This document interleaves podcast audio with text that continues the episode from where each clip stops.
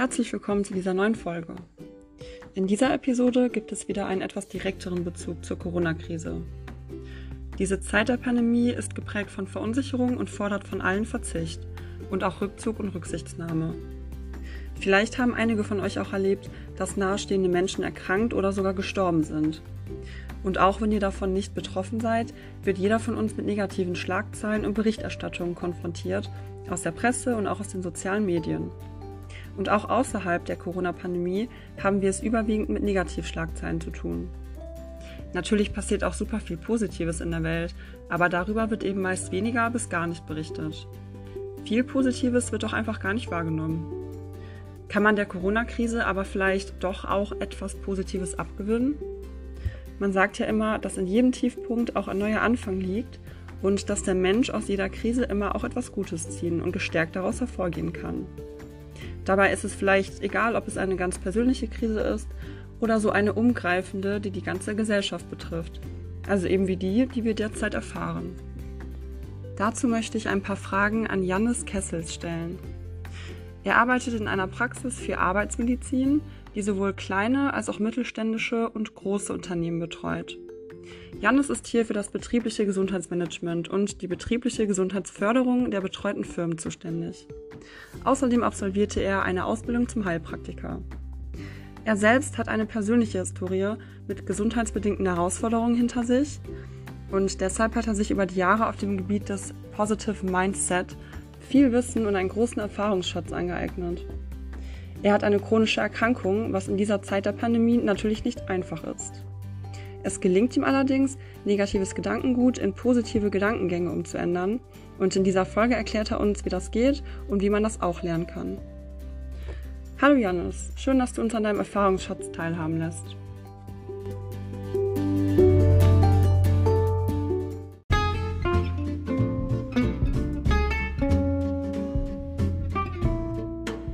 Wenn wir mal zurückdenken an den Anfang der Pandemie, also die ersten Wochen, wie hast du diese Zeit erlebt und wie erlebst du sie jetzt?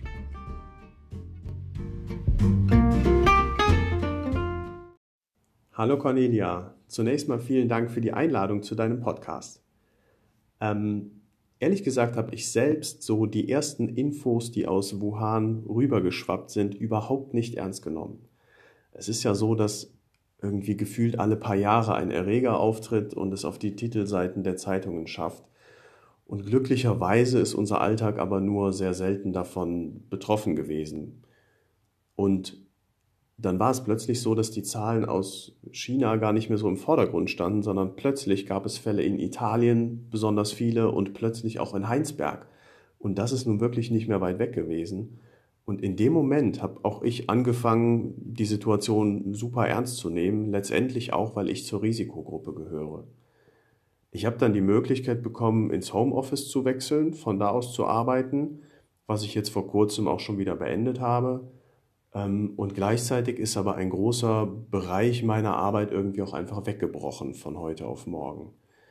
Wir haben uns intern, glaube ich, ganz gut und schnell darauf eingestellt und haben die Zeit mit neuen und anderen Projekten irgendwie gefüllt, die letztendlich schon mehrere Jahre oder längere Zeit in der Pipeline darauf gewartet haben, dass plötzlich einfach mal Zeitfenster entstehen, die groß genug sind, um sich diesen Aufgaben zu widmen.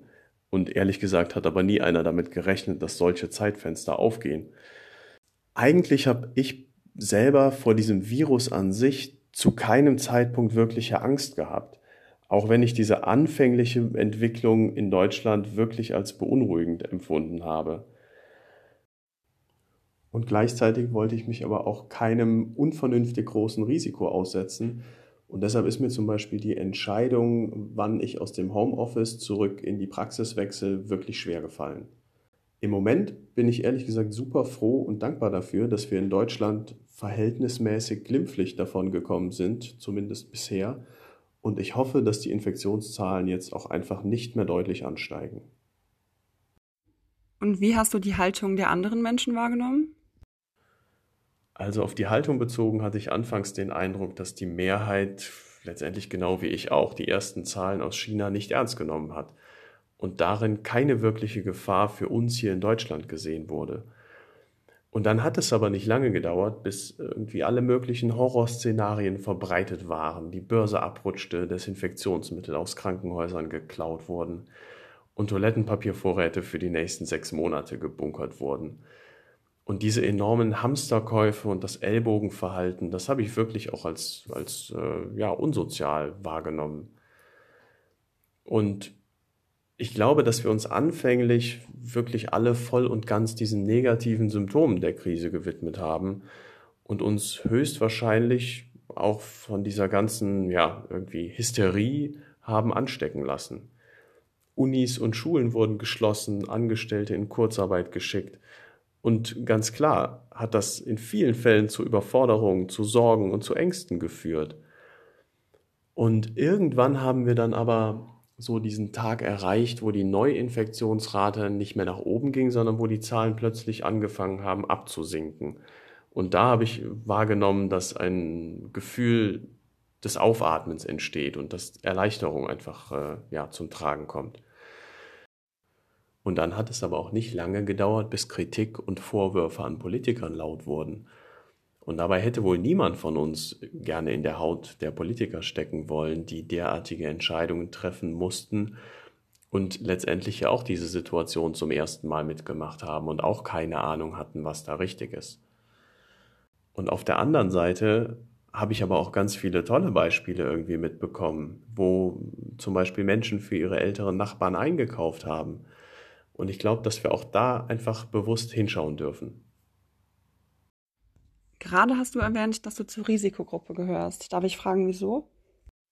Ja, natürlich. Ähm, seitdem ich 13 bin, habe ich eine chronisch entzündliche Darmerkrankung und irgendwann kam dann leider noch eine Autoimmunerkrankung der Leber hinzu, die auch so als nicht heilbar galt und leider tatsächlich auch einen fortschreitenden Verlauf hatte. Und vor ziemlich genau einem Jahr hat mein Bruder mir dann einen Teil seiner Leber gespendet, der mir seitdem verdammt viel Energie und Lebensfreude geschenkt hat. Und dass diese Transplantation vor einem Jahr so gut geklappt hat, das ist für mich auch heute wirklich noch ein absolutes Wunder, für das ich super dankbar bin. Es gab dann bestimmt einige Phasen in deinem Leben, in denen es nicht so einfach war, positiv zu denken und optimistisch zu bleiben. Wie gelingt es dir, Zuversicht zu bewahren? Ja, das stimmt. Es war wirklich nicht immer alles irgendwie super toll und ich glaube, im Nachhinein ist das auch okay so. Ähm, wir wünschen uns irgendwie immer alle ein Leben, das so aus äh, aneinandergereihten Hochphasen besteht. Und ich bin aber davon überzeugt, dass wir diese Hochphasen eigentlich nur dann bewusst erleben und vor allem auch genießen können, wenn wir auch Tiefen erleben.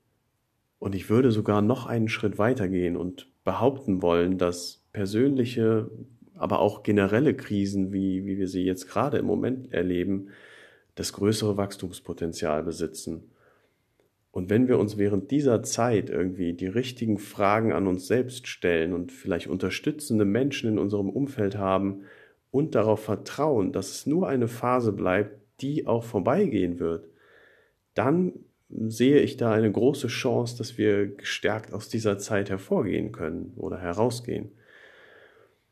Und ich denke, wir sollten uns einfach intensiv mit uns, mit unseren Gedanken und Gefühlen auseinandersetzen und versuchen herauszufinden, warum es uns eigentlich schlecht geht.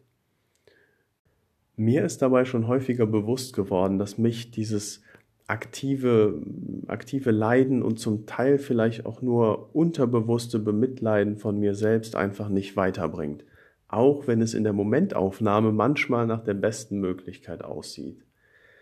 Es ist sogar bewiesen, dass wir mit unserer Einstellung, mit unserem Denken und Handeln einen erheblichen Einfluss auf unsere Zufriedenheit haben. Und natürlich klappt das nicht auf Knopfdruck. Ja, ich glaube, wir brauchen ein bisschen Übung und wir brauchen auch ein bisschen Geduld. Wie schafft man das denn, optimistischer zu werden? Tja, ein Re Patentrezept kenne ich dazu ehrlich gesagt auch nicht. Aber ich glaube, du wirst optimistischer, indem du deinen Fokus änderst. Wir können uns das so vorstellen wie bei einem Theaterstück. Die Scheinwerfer leuchten die gesamte Bühne aus und es ist gleichmäßig hell. Und dann werden plötzlich alle Lichter auf den Protagonisten gerichtet. Und unser Protagonist soll jetzt der Optimismus und die Positivität sein. Und indem du dir regelmäßig bewusst machst, was gut gelaufen ist, trainierst du dein Gehirn, sich zunehmend mehr mit dem Guten zu beschäftigen. Und das ist ähnlich wie beim Krafttraining. Nur durch regelmäßiges Training bringst du einen Muskel zum Wachsen. Und du kannst dir vorstellen, dass deine positive Grundeinstellung und Optimismus letztendlich auch wie so ein Muskel ist. Je regelmäßiger du dich auf das Gute fokussierst, desto früher wirst du Erfolge bemerken. Mir ist an dieser Stelle nochmal ganz wichtig zu sagen, dass es nicht darum geht, Ängste und negative Gefühle zu verdrängen. Die dürfen da sein und wir sollten irgendwie versuchen, sie zu akzeptieren und anzunehmen. Vielmehr sollten wir uns meiner Meinung nach irgendwie fragen, was ist denn die Ursache für ihre Entstehung? Und sind diese Gefühle der Krise gegenüber irgendwie angemessen? Oder sind wir da vielleicht so, haben wir uns da vielleicht so ein bisschen reingesteigert und uns von den ganzen negativen Nachrichten irgendwie, ja, befeuern lassen? Und um bei unserem Beispiel hier zu bleiben, alle Schauspieler dürfen weiterhin gut erkennbar sein. Der Protagonist erhält eben einfach nur etwas mehr Licht und letztendlich dadurch auch mehr Beachtung. Noch eine Sache, die mir wichtig ist. Du musst selbst die Verantwortung für dich, für deine Gefühle und für dein ganzes Leben irgendwie übernehmen und aufhören, Schuldige zu suchen. Das bringt dich persönlich einfach nicht weiter. Kannst du vielleicht eine konkrete Übung vorstellen, die dabei hilft, ein positiveres Mindset zu entwickeln? Mir fallen hierzu zwei Übungen oder Techniken ein, die ich auch selbst anwende. Das eine ist ein Dankbarkeitstagebuch.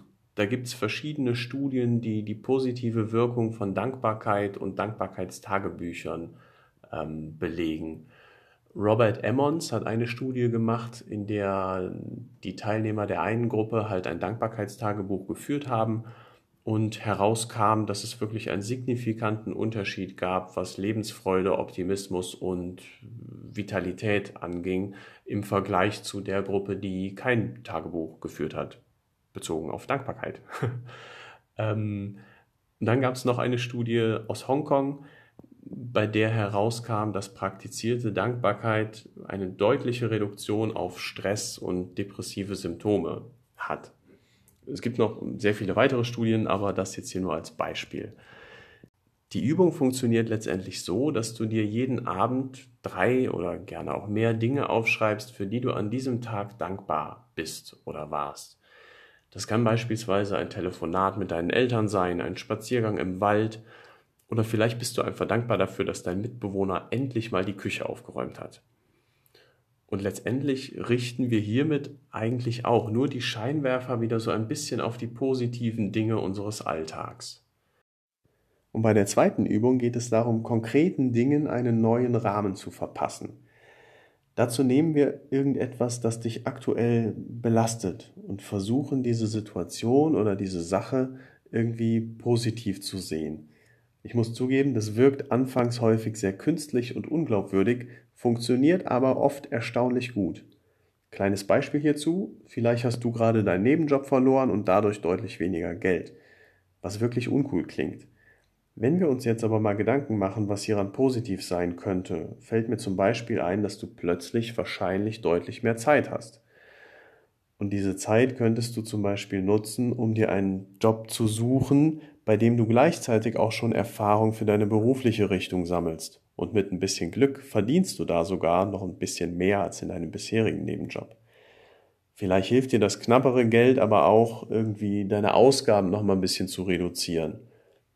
Und vielleicht steigt auch einfach das Verständnis Menschen gegenüber, die immer irgendwie wenig Geld haben oder sogar am Existenzminimum leben. Bei dieser Übung erzeugen wir eine positive Verzerrung, die sicherlich nicht mehr so ganz der Wahrheit entspricht, aber wir, wir lenken den Fokus wieder ein bisschen mehr in die Plusrichtung. Man spricht bei diesem bewussten Perspektivwechsel und der Umdeutung von etwas von Reframing. Das heißt, was die Krise mit einem macht, ist dann wahrscheinlich auch stark von eigenen Bewertungsprozessen abhängig. Wie kann ich es denn schaffen, trotzdem Chancen in der Krise zu erkennen? Was die Krise mit dir macht, entscheidest du zu einem sehr wichtigen Teil mit. Wenn du den ganzen Tag das Internet nach Corona-News, Horrorszenarien und Verschwörungstheorien durchsuchst, dann wirst du vermutlich wenig Positives wahrnehmen und dich mehr und mehr davon anstecken lassen. Wenn du andersherum aber selbst anfängst, das Gute zu suchen, dann wirst du wahrscheinlich auch überraschend viel davon finden.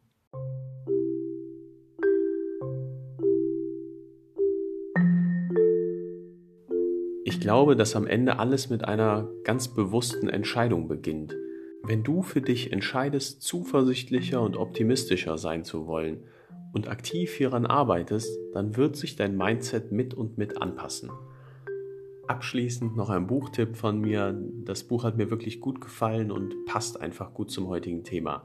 The Big Five for Life von John Strilecki. Viel Spaß beim Lesen und alles Gute.